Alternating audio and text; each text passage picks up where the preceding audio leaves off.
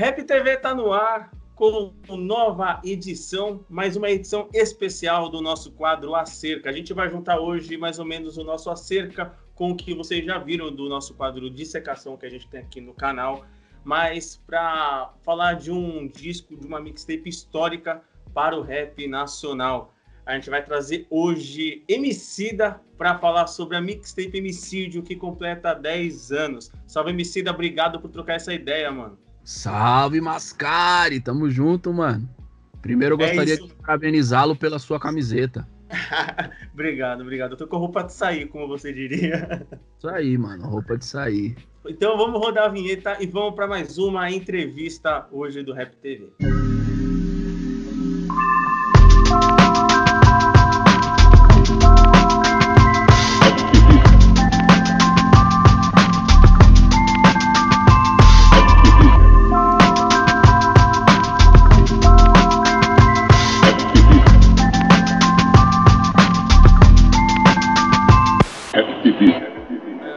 Começar essa, essa entrevista, Emicida, com pegando um contexto que você, se não me engano, você colocou, né? É, quando sai a, a mixtape Emicídio, você lança mais ou menos uma carta ali falando que para sair a Emicídio você precisou renascer. E tem uma entrevista sua pro Diplomatic você fala que todo disco seu é um Emicida diferente, tá ligado?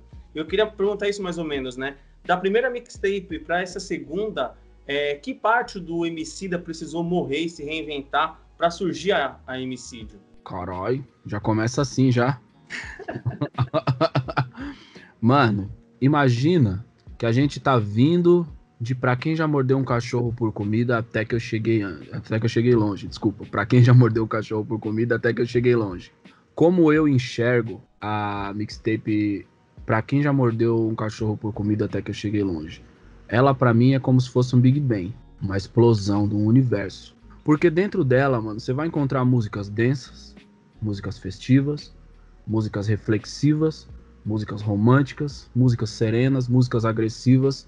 É... a gente vinha de um lugar onde o estereótipo do rap ainda era muito cristalizado na cabeça das pessoas de que o rap pode ser unicamente de um único jeito, senão ele não é o rap. Inclusive, o público do rap assimilava e incorporava esse estereótipo e defendia ele também não entendendo que esse estereótipo podia também se voltar contra nós. Porque esse estereótipo, de alguma maneira, ele é o mesmo estereótipo que é vinculado às pessoas de origem pobre, sobretudo as pessoas de pele escura, sacou? Que é uma parada que mantém a gente orbitando sempre em torno de temas que são violência urbana, o racismo. Não que não seja importante e que muitos artistas incríveis elaboraram denúncias com isso. Mas essa não é a única faceta da nossa existência. Então eu chamo a primeira mixtape de um grande Big Bang porque ela é uma explosão de possibilidade. E aí ela faz começar a germinar vida no gênero inteiro, como um todo de novo, porque ela provoca as pessoas que concordam com ela e ela também provoca as pessoas que odeiam ela. Tá ligado? Então todo movimento passa a de alguma maneira se ver na necessidade de responder essa primeira mixtape, seja com produção, seja com qualidade, seja com trabalho, seja com vendagem, seja em letra. Então, de novo, a engrenagem começa a rolar. Poucas pessoas sabem, mas entre 2006 e 2009 a gente viveu períodos muito tristes, né? Por exemplo, o DVD do Racionais que sai no ano de 2006 é, se não me falha a memória, um dia o Brown falou para mim, porra, mano, foi um ano péssimo, assim, para mim 2006 foi o pior ano do rap. Tá ligado, mano? Porque essa energia da desistência tava muito presente. O Oji fala muito sobre isso também. Quando a gente troca ideia, o vovô sempre fala esse bagulho. Ele fala, mano, é, eu, eu ia desistir, mano. Assim como nós, tava tudo sempre às vésperas de desistir. Sim, tá ligado? Sim. Essa mixtape, quando sai, ela explode, faz gerar vida, nasce um universo de novo tá ligado? Esse universo novo, ele também me faz encostar a mim mesmo na parede e olhar para esses estereótipos com os quais eu também me relacionava tranquilamente, porque a partir do momento que a possibilidade surge, você questiona todos os impossíveis que você encontrou na sua vida. Então, você imagina que, mano, a gente encerra ela com o nosso grande porquê, né? Orra, a música que deu origem à mixtape. E ela é uma música densa, tipo. Ela não tem muita meias palavras, tá ligado? Ela é um grande desabafo. A gente gravou essa música na lavanderia da casa do Nave, sacou?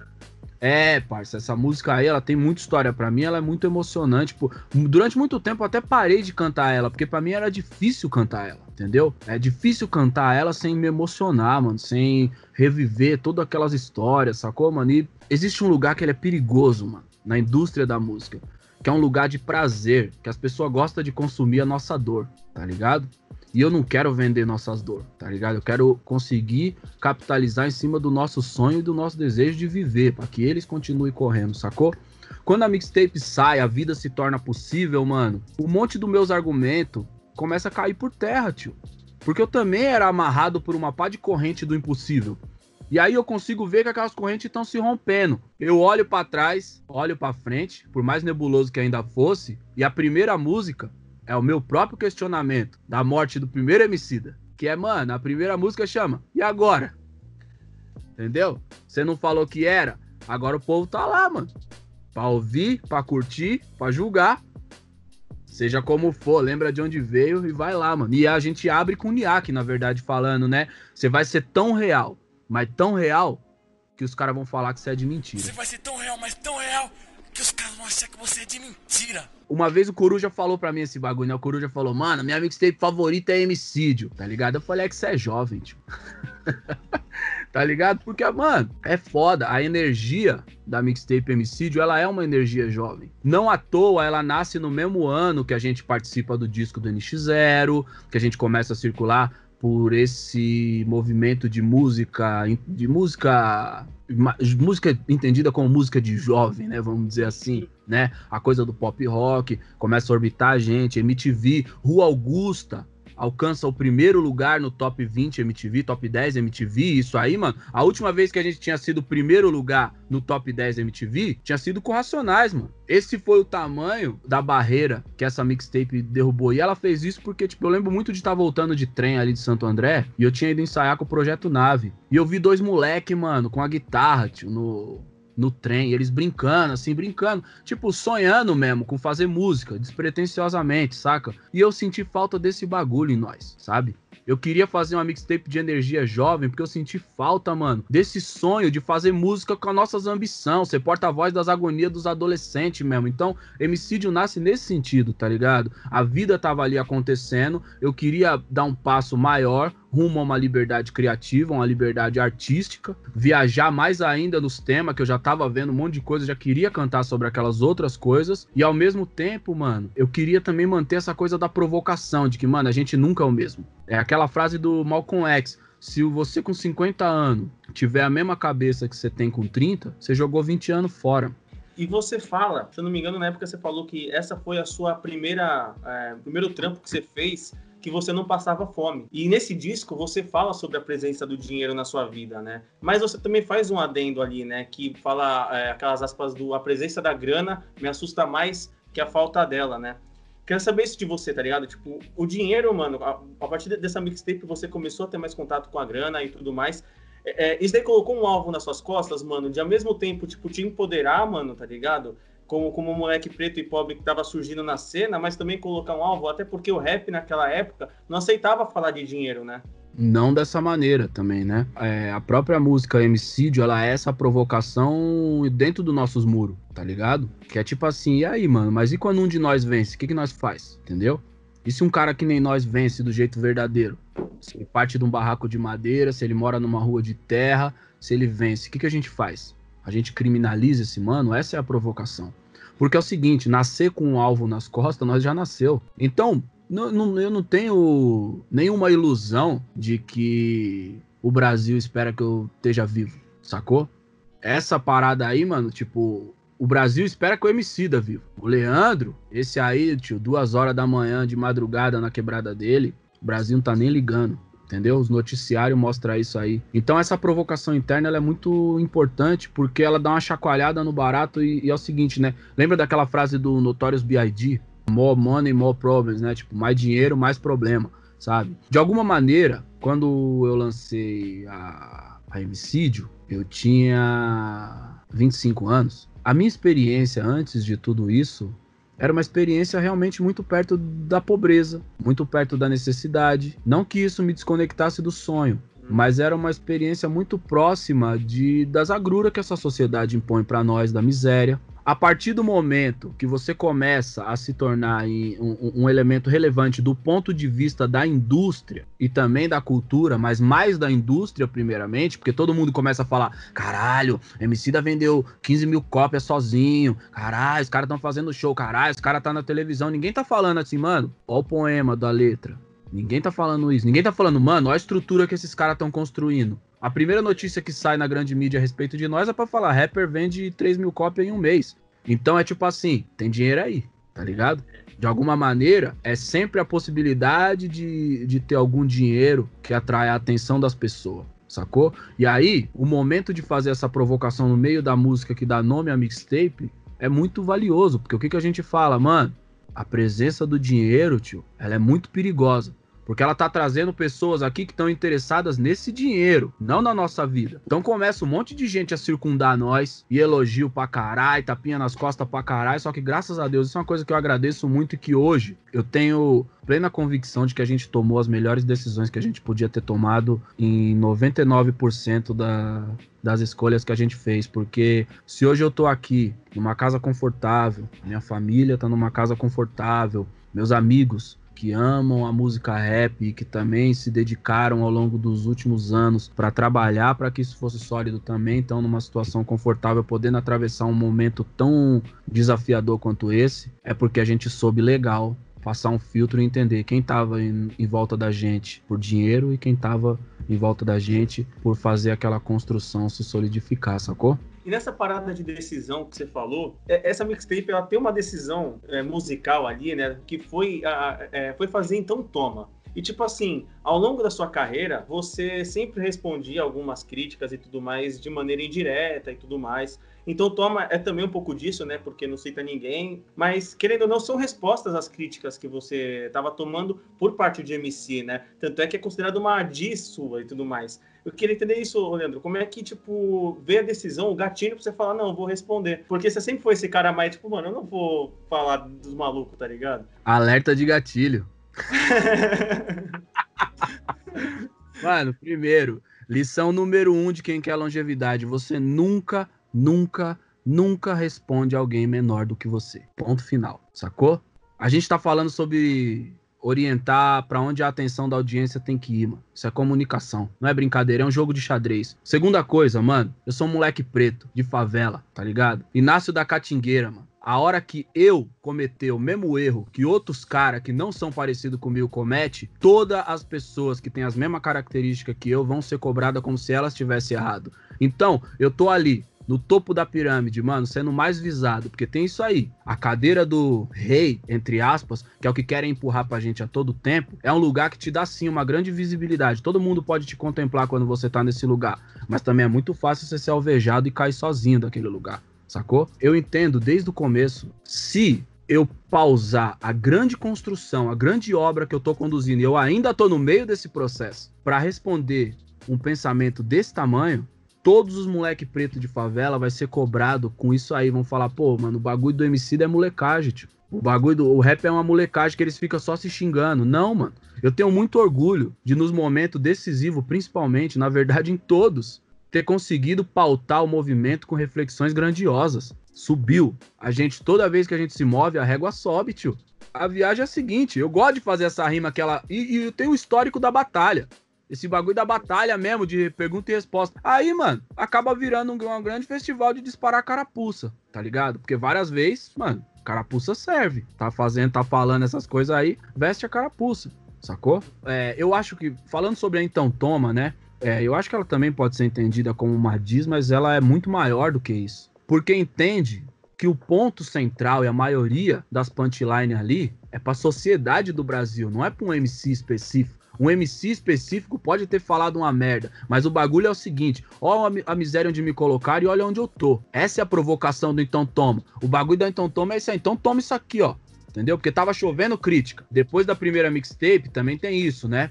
Isso também é uma característica triste da gente enquanto movimento cultural. A primeira mixtape ela também foi muito atacada. Hoje ela é totalmente insensada, endeusada, é, homicídio também. Mas no momento que ela saiu, mano, choveu pedra. Saiu neo rap, traiu o movimento, se vendeu. A minha favorita é Esses moleque não é independente porra nenhuma. É, eles é uma estratégia das Major pra enganar nós, tá ligado? Olha onde tá a autoestima dos caras pra pensar um bagulho desse, tipo, no lixo, tá ligado? E também os caras zoavam nós, falando que nós era camelô, porque nós vendíamos CD na mão, e chique era ter o CD na loja, tá ligado? Eles nem entendem que quando eles zoavam os moleques que nem nós, que tá vendendo CD na rua, você tá indo contra o que você tá cantando que acredita, parça. Você não tá me atacando, você tá atacando o espelho, sacou? E graças a Deus a gente passou. Então em Tantoma tem essa brisa de, mano, eu já quis ser Pablo Escobar e Fernando Beiramar. Hoje eu quero ser eu, só que no melhor lugar, tá ligado? Porque, mano, isso aí passa, qualquer picuinha. Isso aí passa, qualquer conversinha. O endereço final desse bagulho é o coração do moleque de quebrada que tá dentro de um barraco tristão dormindo embaixo de uma torre de eletricidade que ele fica ouvindo bzzz,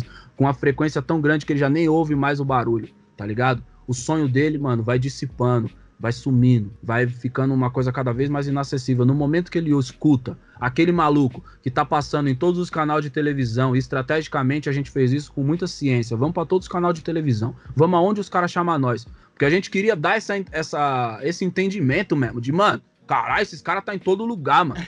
Entendeu? Então você vê o clipe da Então Tomer e traz ali tipo o NX0, o, o Zeca, tá ligado, mano? Por outros setor da música estão sendo provocados pelo barato, tipo assim, mano, tá acontecendo alguma coisa lá no rap, mano. Sacou?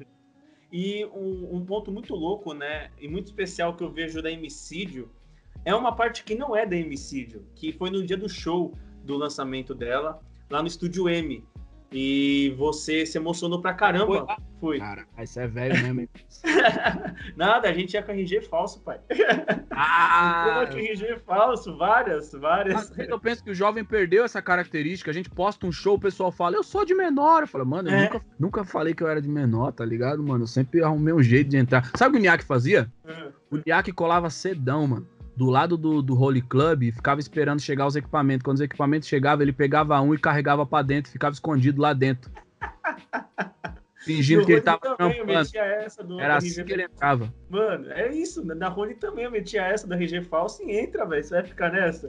Mas um momento muito especial é ali, né? A entrega do, do KDJ entregando a placa das 10 mil cópias, né? Da primeira mixtape. E eu queria saber isso, tipo assim. É um negócio muito louco, né? É uma parabenização de um processo anterior e abrindo esse novo processo que era homicídio, né? Foi um dos momentos mais assim, tipo assim. Foi o primeiro momento especial, assim, da sua carreira, mano? Quando você tem aquele momento, aquele choro de felicidade e tudo mais no palco? Mano, foi um marco foda, porque, primeiro, né? Embora a gente conversasse sobre isso, a gente já tava ali rodeando as vésperas de vender 10 mil cópias, né? A gente vendeu as 10 mil, mas o momento da premiação ele foi organizado em surpresa pelos caras, pelo Fiote, sobretudo, entendeu? A gente ficava zoando isso. Vamos dar o quadro de. Vamos dar o quadro de 10 mil cópias pra nós mesmo, tá ligado? Porque era uma piada interna nossa, a gente merece isso. E simbolicamente falando, aquilo é muito importante pra música rap. Por que, que eu tô falando isso aqui, mano? Qual reconhecimento que a nossa música tinha? Entendeu?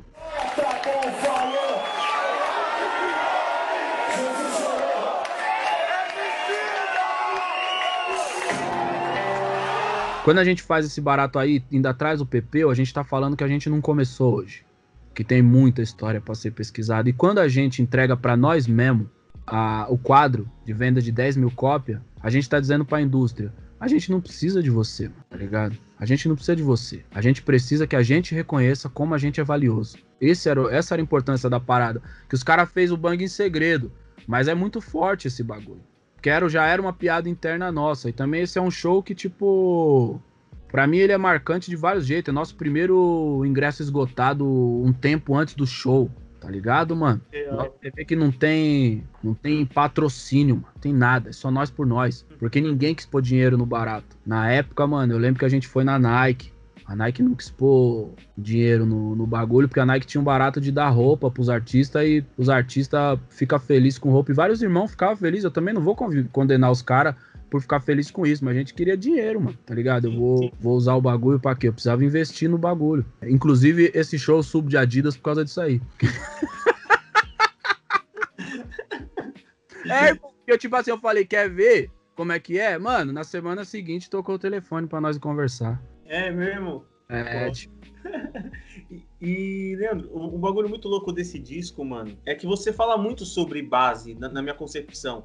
Porque ali tem rinha, tem Santa Cruz, tem vários amigos, da onde você vem. E é tudo música que fala um pouco sobre base, sobre sua formação e gente que tá ali, né, fazendo parte do seu pilar como MC naquela época. E eu quero perguntar mais ou menos isso, né? É, a importância dessa base junto com você nesse momento de ascensão, onde é, onde é muito necessário isso. Então, é mais ou menos isso, mano. Esse momento de ascensão é você olhar para trás e ver que tá todo mundo contigo e tudo mais. Eu acho que a gente é muito provocado quando a gente acende na, na música rap, tá ligado? A gente é muito acusado de trair nossas origens, né, de se distanciar do lugar de onde a gente nasceu. E aí eu entendo que a Emicídio inteira, ela é acompanhada por essa reflexão, porque é o momento onde a gente foi mais apedrejado, Sim. entendeu?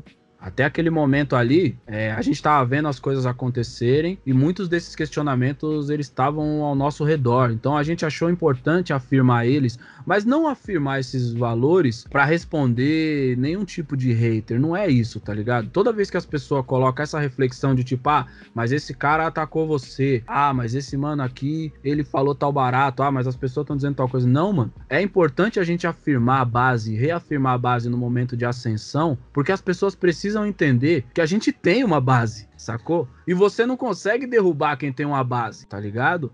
Essa é a, é a, importância de dizer essas coisas, dizer que, mano, meus irmãos que começou comigo estão aqui. Os lugares onde eu nasci, eles estão aqui. Principalmente, mais importante do que tá aqui, eles estão dentro do meu coração, entendeu?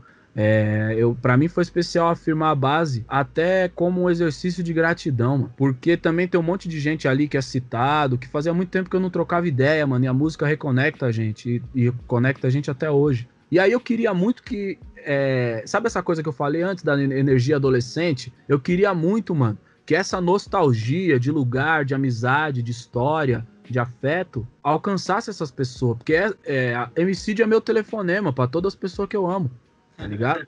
Que numa conversa com seus parceiros, você vai falar vários bagulho da hora, vai falar um bagulho triste que você já viveu, né? Uhum. Tem várias histórias. Na real, ele, ela é uma grande resenha, mano.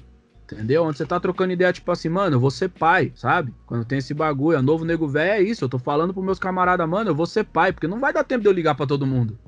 Mano, eu até perguntar isso. É, a próxima pergunta é exatamente sobre isso. É, sobre esse momento, né, de, de não ter muito tempo, né, pras coisas. Eu vi no, ah, tem uma entrevista sua na época que você fala que não conseguiu, é, nesse momento da MC e tudo mais, foi um momento que você não conseguiu muito acompanhar a, a sua filha, né? E, e, essa mixtape, eu acho que ela tem um, um paralelo muito louco, mano. Que assim, você fala que na Novo, na novo Nego, Nego, caralho, novo Nego Velho, você fala que ali foi o seu primeiro choro de alegria. Sim. Mas ao mesmo tempo, você fala em Só Mais Uma Noite, que é só.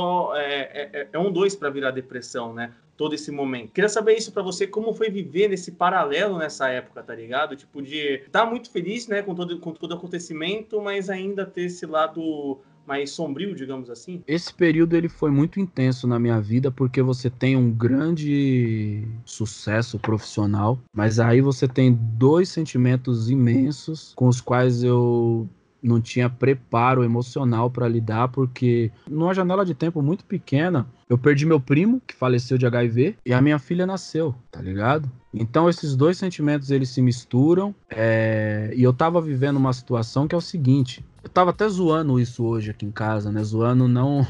Zoando. Porque é, minha mulher falou da. De uma entrevista da Oprah, né? Que a Oprah fala pra J.K. Rowling que ela fala assim: Bom, eu não tenho medo de voltar a ser pobre, tá ligado? Eu falo, cara, é a Oprah, é lógico que a Oprah não tem medo de voltar a ser pobre. A horta dela vai até o horizonte, tá ligado?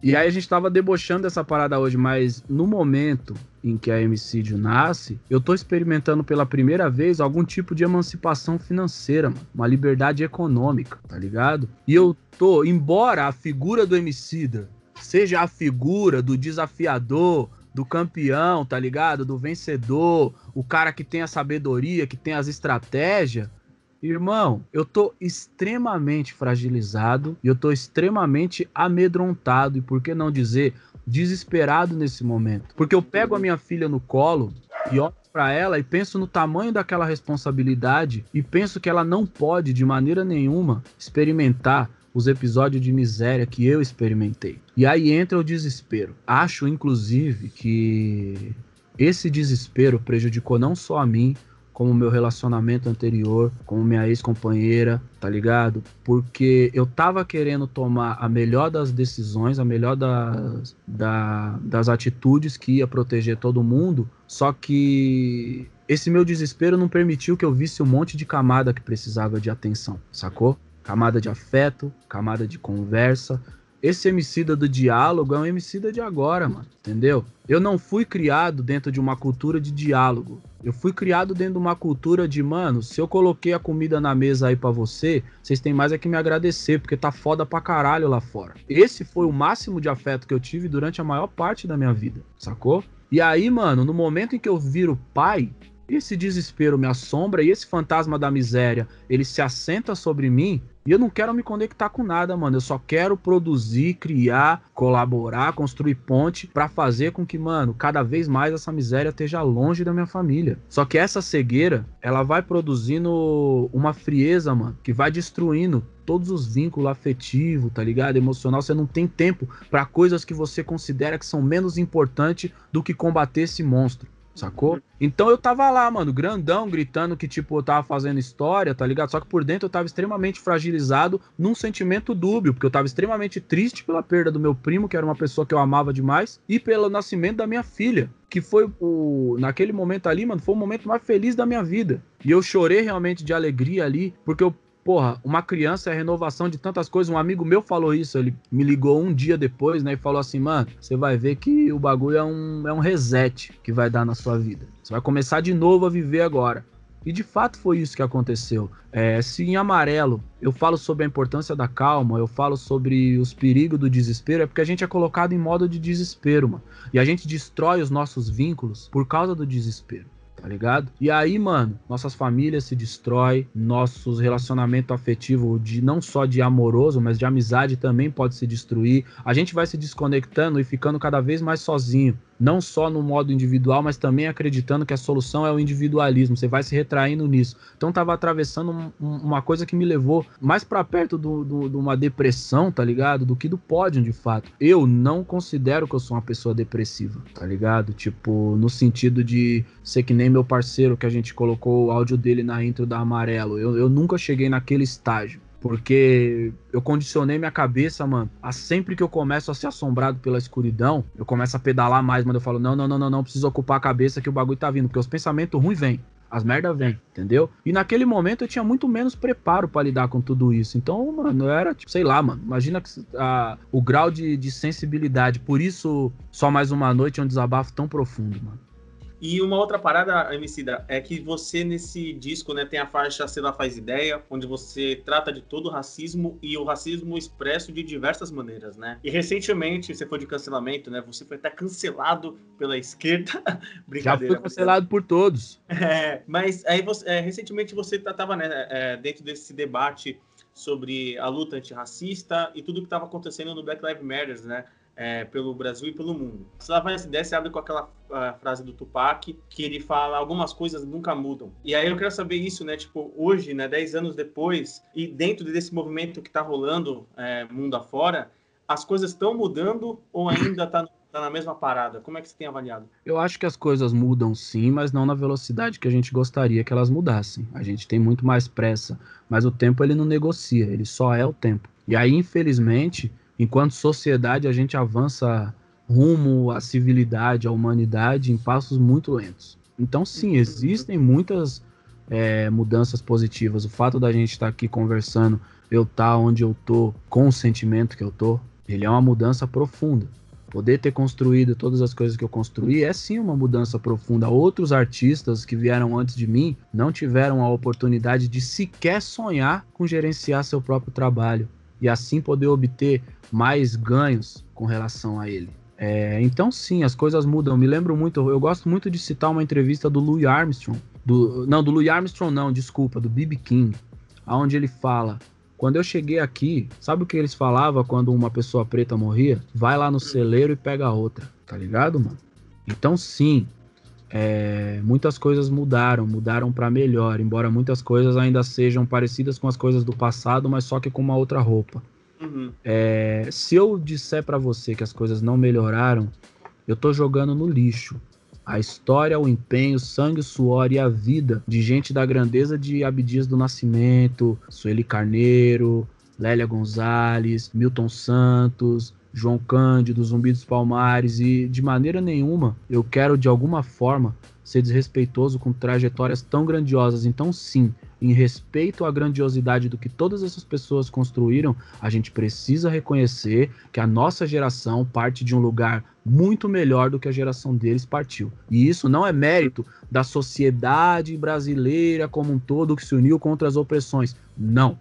Isso é mérito de organizações como, por exemplo, o MNU e nomes como esses que eu citei, não só em São Paulo, mas pelo Brasil inteiro que se moveram e empurraram, forçaram essa sociedade a observar o mundo e responder com algum tipo de civilidade, principalmente no que diz respeito ao combate ao racismo, entendeu? Muitas coisas ainda precisam mudar e a gente trabalha para que elas mudem, mas muitas coisas elas estão muito melhor do que elas já foram também e a gente precisa reconhecer. Uh, só mais duas perguntas sobre Emicídio ainda, Leandro, que são mais curtinhas assim. É, Emicídio e a primeira mixtape você termina com duas mensagens positivas que falam um pouco mais de bonança, né, digamos assim, né? Que é você bem, que é sempre você, você termina, né, essas duas mixtapes com você tranquilo, tá ligado? Queria entender é, o motivo disso, porque é algo que se repete ali, né, em dois trampos seguidos. E eu queria entender a, um, um, pouco desse motivo de, de encerrar assim. É porque como eu queria estar, tá, né? Mas beira de piscina tem um sonho, né, mano? De você poder estar tá com a sua família num ambiente tranquilo. Ela é sobre isso aí, né? Tentando falar que, mano, a gente precisa ter uma visão ampla da realidade para poder negociar melhor com ela, jogar melhor com ela e vencer ela, tá ligado? Para mim, os discos são sempre pesquisas. Uhum. Eu acho um tema central e aí eu falo assim, mano, vou explorar esse tema aqui com várias perspectivas a respeito desse tema, entendeu? Eu gosto disso, por isso eu gosto de fazer disco. Os caras me zoam na firma, tá ligado? Eles falam assim, mano, você podia fazer só single, mano. Mas eu gosto de fazer disco, entendeu? Eu tenho uma paixão por fazer disco. Eu fui educado ouvindo disco. Tem uma coisa da minha vaidade que é, mano, Vamos fazer um, um, disquinho aí, rapaziada. Pelo amor de Deus, mano. E aí, essa pesquisa, mano, eu também não gosto de terminar as histórias. Imagina que eu concebo todos esses projetos como se eles fossem a jornada do herói, entendeu? É, aí eu encarno esse herói e vou contando o que, que esse herói encontra no, no meio do caminho entendeu? Mas se você observar todas as mixtapes, elas têm uma jornada que parte disso aí. Men é, menos a, a primeira, porque a primeira ela tem uma espécie de cena pós-créditos, né, mano? Que é quando o vilão se levanta de novo, né? A honra é o vilão se levantando de novo. É, é, então você é. termina, aí eu tô bem, e aí você vai pra. Tem o. Tem o monstro voltando, né? A mãozinha do Thanos tá levantando assim, ó. Ah, tá ligado, mano? Mas eu gosto. E, e outra, essa também é a minha maneira de falar para as pessoas que têm uma origem semelhante à minha, que o que é bom também é delas. Essa é a, a, viagem, mano. O que é bom também é nosso. A gente sempre tem que reforçar esse bagulho, porque o entendimento da, do, do, da sociedade do Brasil a respeito dela mesma é muito problemático. E ninguém se espanta quando vê nós na calçada comendo lixo. Mas vai nós comprar um carro melhor que o dos outros, entendeu? E, e dentro desse cenário, uma pergunta final sobre homicídio. Dez anos depois, o que é ser maior? Mandar bem ou quem vende mais? Tanto faz. Sou eu também.